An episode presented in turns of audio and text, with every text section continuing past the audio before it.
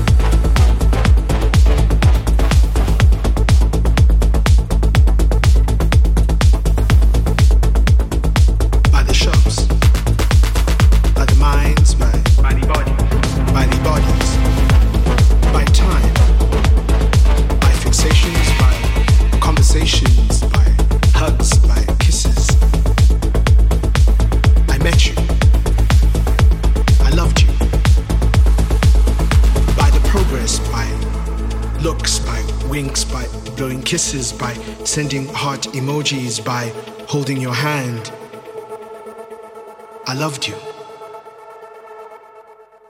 And you loved me.